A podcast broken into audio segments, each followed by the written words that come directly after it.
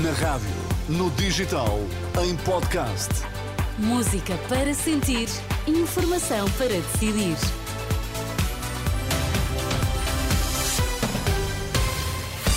Pedro Queiro, o que é que é importante sabermos a esta hora? Sem acordo assinado, mantém-se a greve às horas extras nos cuidados primários, avisa o Sindicato Independente dos Médicos. Noite de empates para os portugueses na Liga dos Campeões, decisões adiadas para a última jornada.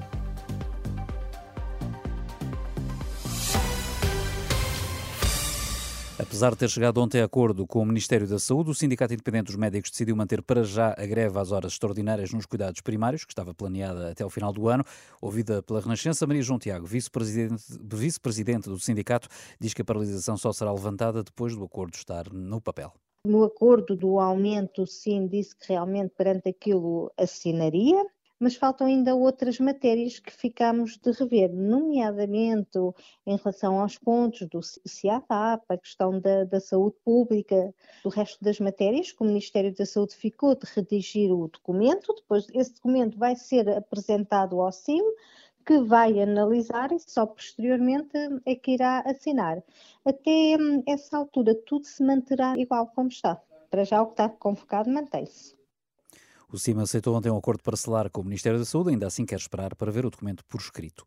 A Sociedade Portuguesa de Pneumologia está indignada com o desfecho da proposta de lei do tabaco. O Parlamento aprovou na especialidade apenas a transposição da Diretiva Europeia que equipara os cigarros eletrónicos ao tabaco tradicional, sob pena de Portugal ficar em cumprimento, mas caíram as propostas que eram mais polémicas, como a proibição de venda e consumo de tabaco próximo de escolas, em bombas de gasolina ou em esplanadas com alguma cobertura. Para António Moraes, o presidente da Sociedade Portuguesa de Pneumologia, Pode falar-se de uma vitória por parte da indústria tabaqueira? É claro, obviamente, e, e, e a continuação destes argumentos eh, que são eh, contra a evidência científica, de que não há problema nenhum do fumo ao, ao ar livre, etc.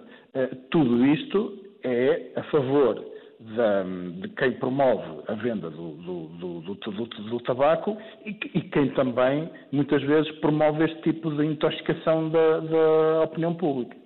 O presidente da Sociedade Portuguesa de Pneumologia lembra que o tabagismo é o maior problema de saúde pública em Portugal, sendo responsável pela morte de 12 mil pessoas todos os anos no nosso país. Os sócios do Futebol do Porto votam esta noite o relatório de contas do clube em Assembleia Geral. É a primeira vez que se reúnem depois, de, se reúnem depois da reunião de há duas semanas que foi, ficou marcada por agressões. A repórter Inês Braga Sampaio está no Dragão Arena a acompanhar esta reunião que arrancou às nove da noite e desta vez mais calma, Inês. Noite calma no Dragão Arena, com segurança reforçada, mas muito menos pessoas do que na acidentada Assembleia Geral do dia 13 de novembro. Quem não falta é André Vilas Boas, o provável candidato às eleições de 2024 deslocou-se ao recinto da AG com grande pontualidade, assim como o líder dos Super Dragões, Fernando Madureira, que ontem fez o meia-culpa pelos incidentes de há duas semanas. Nuno Lobo candidato oficial às eleições, também esteve presente e já disse que não subscreve as contas da temporada passada do clube.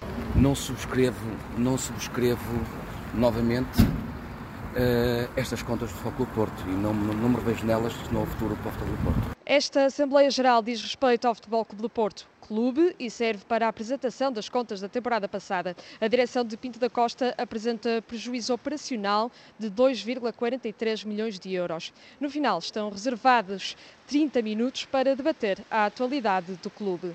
Numa noite calma, com muita segurança, mas até agora sem quaisquer incidentes. Reportagem de Inês eh, Braga Sampaio no Dragão Arena, desta vez numa noite mais calma que há duas eh, semanas, pelo menos para, para já.